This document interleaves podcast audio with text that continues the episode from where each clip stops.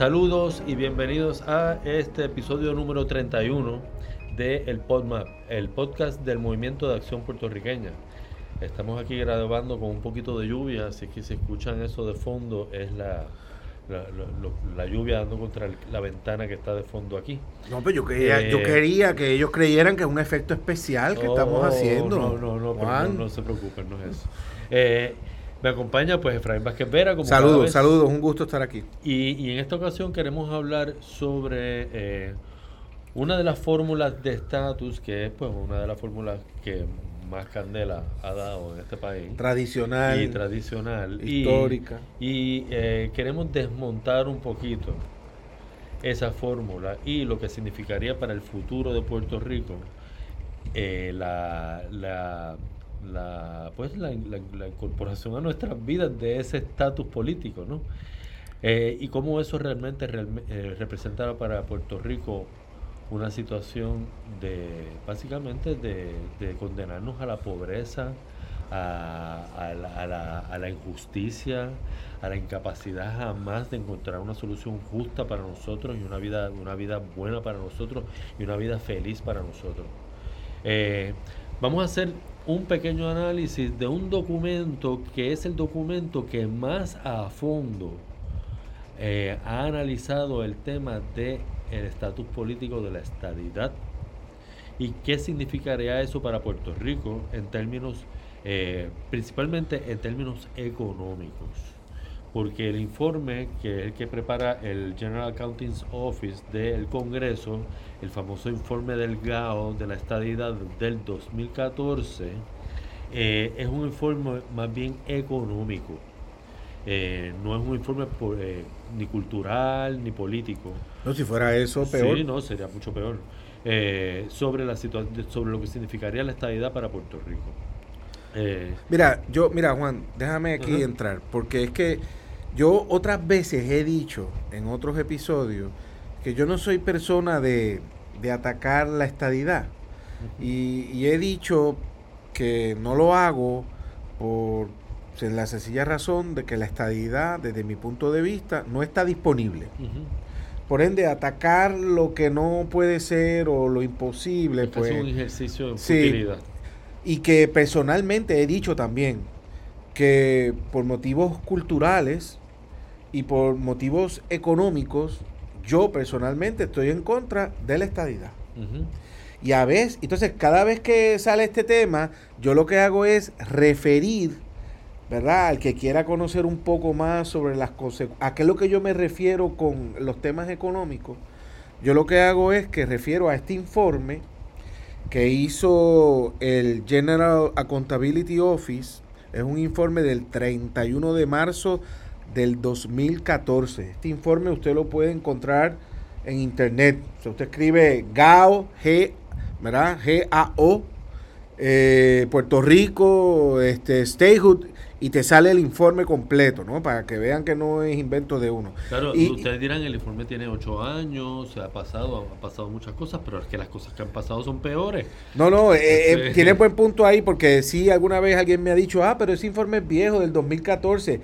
Y yo le digo, léelo, y parte de la premisa que ese informe, si se hiciera hoy, las consecuencias serían peores para la estadidad. Mucho peores para la estadidad. Entonces, ¿por qué es ¿Por qué es importante este informe, Juan?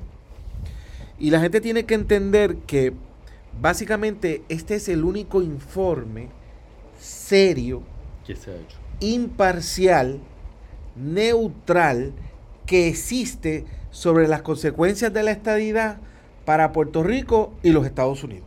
Tenemos, tenemos que señalar que el General Accountability Office del Congreso es quizás una de las pocas instituciones que quedan en los Estados Unidos que no se ha politizado de una manera atroz que no se pueda confiar en lo que la es imparcial, neutral y no partidista. Sigue siendo imparcial, no partidista y neutral porque es donde, donde el Congreso se nutre para buscar información genuina y legítima. Claro. Eh, es, es, ah, se le califica al GAO como la agencia suprema de auditoría del gobierno norteamericano a nivel general. O sea, los informes no es solamente para los congresistas hacer sus leyes, es también para todo el gobierno.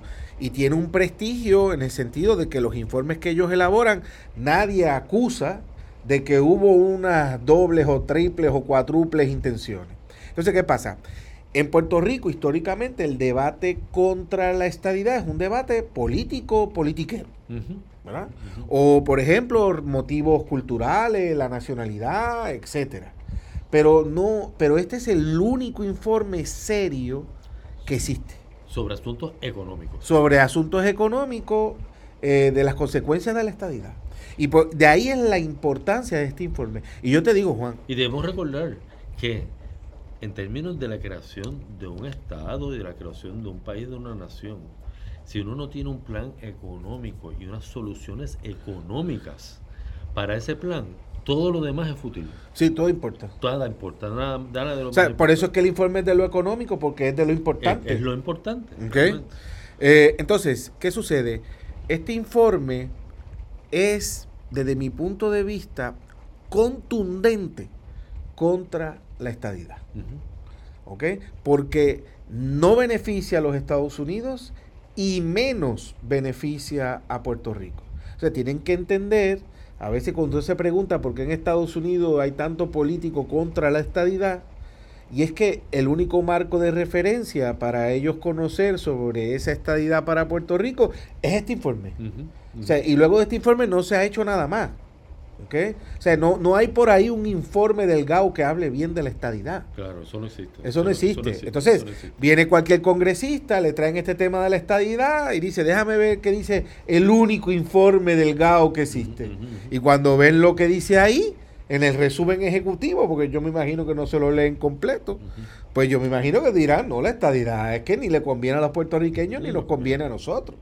Y vamos a empezar con el informe del GAO con las cosas principales que propone. Yo creo que, yo creo que tenemos que empezar con la idea de que al, cuando, cuando, el, cuando se creó el ELA en Puerto Rico y se creó lo que se llamaba la autonomía fiscal, se, le, se delegó en, lo, en el gobierno de Puerto Rico todas las responsabilidades que tiene para sí un gobierno eh, de cualquier de cualquier país, básicamente eh, eh, todas las responsabilidades, excepto las que cubre el gobierno federal. O sea, de cobrar impuestos para dar servicios. Impuestos para dar todos los servicios generales y los, servicios necesarios del, del, gobierno. Nosotros, por supuesto, se nos eximió entonces de el pago de impuestos federales, porque iba a ser imposible nosotros poder pagar a la misma vez los impuestos locales para poder correr con todos los gastos del gobierno y a la misma vez poder pagar los impuestos federales. Eso es como pagar dos veces. Era como pagar dos veces, ¿no? Por unos mismos servicios.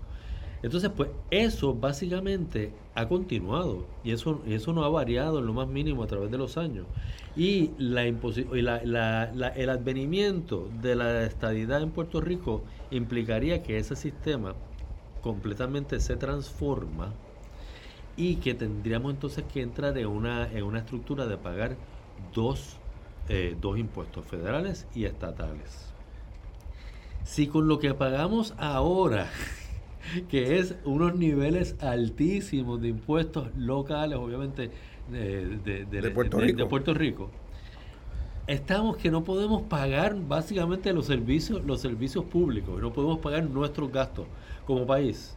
Imagínense ustedes, que, es lo que está en el fondo de, de este informe del GAO, Imagínense si encima de eso tuviésemos que pagar también impuestos federales. Vamos a empezar por ahí. O sea, e, e, el, hecho de pagar impuestos federales no quiere solamente decir que es que los puertorriqueños vamos a pagar más impuestos. Es que para que eso sea posible, el gobierno de Puerto Rico va a tener que cobrar menos impuestos. Exacto.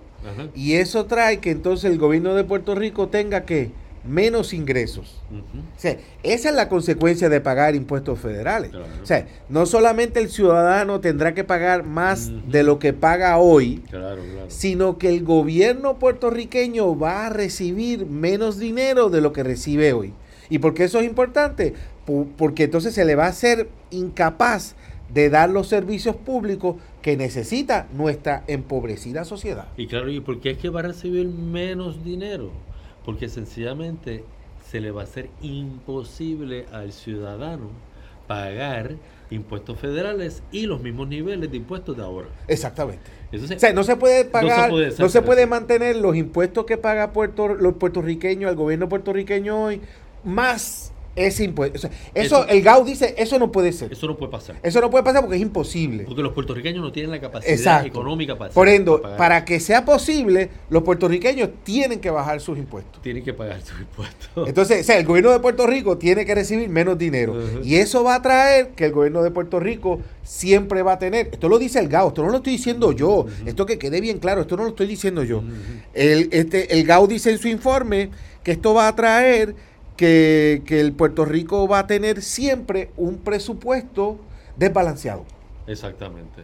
Y por lo menos, por lo menos desbalanceado por 2.3 billones, que es lo que hay que pagar a los federales. Exactamente. A los federales. Entonces, más, le cortas el ingreso un poco más, pues entonces es mucho más. Es, es, mucho más, por supuesto. Entonces, esto va a lograr que el gobierno puertorriqueño no va a poder dar los servicios que da ahora que va a tener que despedir funcionarios públicos porque va a tener menos dinero, ¿verdad? Eh, y en términos generales, el GAU concluye que la estadidad y el pago de los impuestos federales va a dañar severamente la economía de Puerto Rico. Pero severamente es básicamente que la va, es a, suave. que la va a hacer infuncional. Sí, sí. Es decir, nosotros todavía tenemos un amago un, simulacro de, economía en Puerto Rico que se sostiene estrictamente por los servicios, porque no es por la, por la producción de bienes. O sea, no es por la manufactura ni por la ni por la creación de, riqueza, sino por la creación de bienes, de, servicios. Sí, sí, sí. Y, y, y entonces, pues dentro de esa economía de servicios quedará totalmente destruida si se imponen, si se hace una imposición de impuestos federales aquí en Puerto Rico. Así que ya eso, ya el, informe del GAO completamente destruye en ese aspecto, nada más. nada más estamos hablando de los impuestos. Empezamos, en impuestos y lo, y lo que el gobierno necesita para poder correr con los gastos que hay que correr. Yo digo, Juan, ¿cómo es posible que este informe diga esto y que haya un funcionario público puertorriqueño que esté a favor de la estadidad? Yo me pregunto, ¿cómo es posible que haya un puertorriqueño que recibe servicios públicos del gobierno puertorriqueño y apoye la estadidad? es una cosa como inconcebible. Y, eso es, como suicida. estamos hablando de este aspecto nada más. Vamos entonces al aspecto del sector privado. Del sector ah, privado. Ah, no, ahí entonces se culmina, se culmina el, el panorama completo. El sector privado. Primero, ¿Qué pasa con las exenciones y con todas las cosas que nosotros corremos? Porque recuerden, recuerden que en la colonia, como nosotros no, no podemos poner aranceles. Y como no tenemos una economía productiva. no tenemos una economía productiva y no podemos atraer inversión extranjera por medio de la economía productiva, siempre tenemos que atraer esa inversión por medio de incentivos. Y siempre tenemos que promover el sector privado por medio de incentivos. ¿Qué son los incentivos? Que básicamente... ¿Pagas menos o no pagas? Pagas menos o no pagas. impuestos, me refiero. Impuestos, claro, sí, sí. Y, y también eso tiene el otro lado que es, yo estoy dispuesto a coger menos también y dar menos servicio. Porque tú me estás dando a mí también más empleo. esa es la lógica. Esa es la lógica que está detrás, ¿no? es la lógica. Pero, ¿qué es lo que sucede ahí? Que la estadidad Dice el GAU, vuelvo otra vez, no lo digo yo, la estadidad representa que el sector privado va a perder las exenciones e incentivos contributivos. O sea, la razón por la cual originalmente esas empresas extranjeras norteamericanas vinieron a Puerto Rico para abrir sus fábricas, sus negocios, ya eso no va a existir. ¿Y por qué pierden esas exenciones? Porque ellos, digamos, todo se hace uniforme, eh, siendo Estado de Estados Unidos, de pagar impuestos como pagan todas las empresas norteamericanas. Es decir, que no, que, que ninguno de los estados le puede ofrecer. Toda empresa norteamericana en los Estados Unidos, esté donde esté, paga los mismos impuestos al gobierno norteamericano. En el caso de Puerto Rico, había, hay exenciones, etcétera. Y además, depende del estado, ¿verdad? Eh, uno, uno puede, eh, digamos, poner unas mejores condiciones para que a ese estado vayan más fábricas o vayan menos fábricas, pero básicamente hay una uniformidad de responsabilidad contributiva. O sea que los estados pueden promoverle que, que tengan mayores eh, oportunidades energéticas, que tengan lugares. Pero paga el mismo pero impuesto. Pagan los mismos impuestos. O sea que todos los que son los impuestos especiales que hemos puesto aquí. O sea, lo que era la 936 aquí, que era una empresa se venía aquí, sí pagaba algo a los puertorriqueños, pero el dinero que regresara a Estados Unidos no pagaba impuestos. Después que se fueron las 936, hubo ahí, digamos, unos trucos de poner a las fábricas como si fueran fábricas extranjeras en Puerto Rico y eran empresas norteamericanas. Entonces, pues también tenían algo similar. Luego, entonces vino el tema este de hacer la. foránea. Ajá, lo de la foránea, que es que tú pagabas en Puerto Rico y te daban un crédito en el gobierno norteamericano. O sea, en los impuestos que tenías que pagar en Estados Unidos. Todo eso se va. o sea, tú pagas como pagas en todos lados. Claro, eso, eso es lo que está ahora, de hecho, que es el tema de la foránea.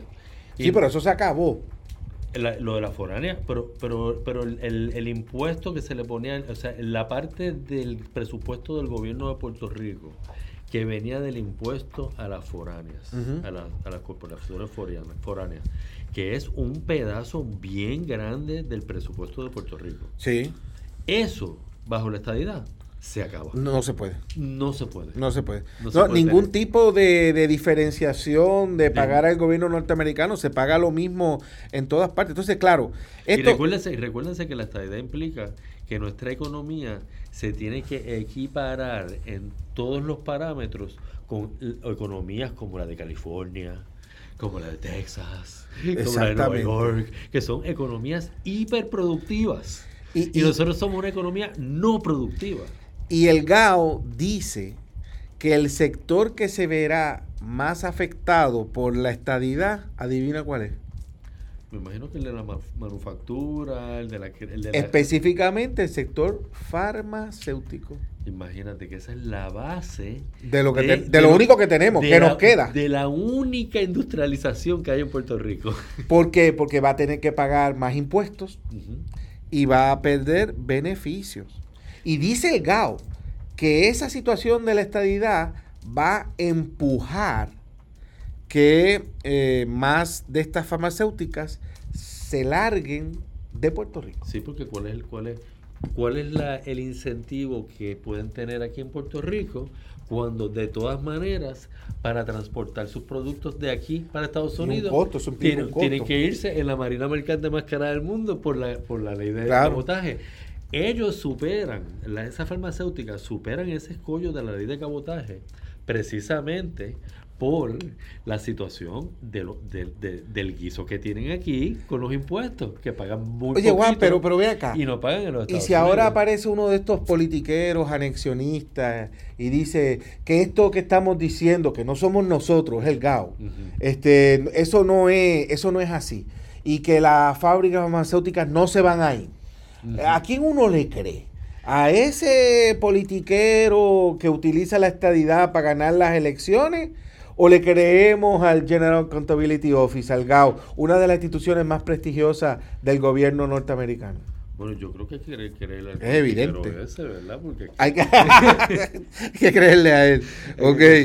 en otras palabras, mira, miren la cifra que dice el GAO que el sector manufacturero eh, tendrá que pagar entre 5 y 9.5 billones. en impuestos, ¿verdad? Federales. Y, mira todos los empleos que dice que pone en peligro.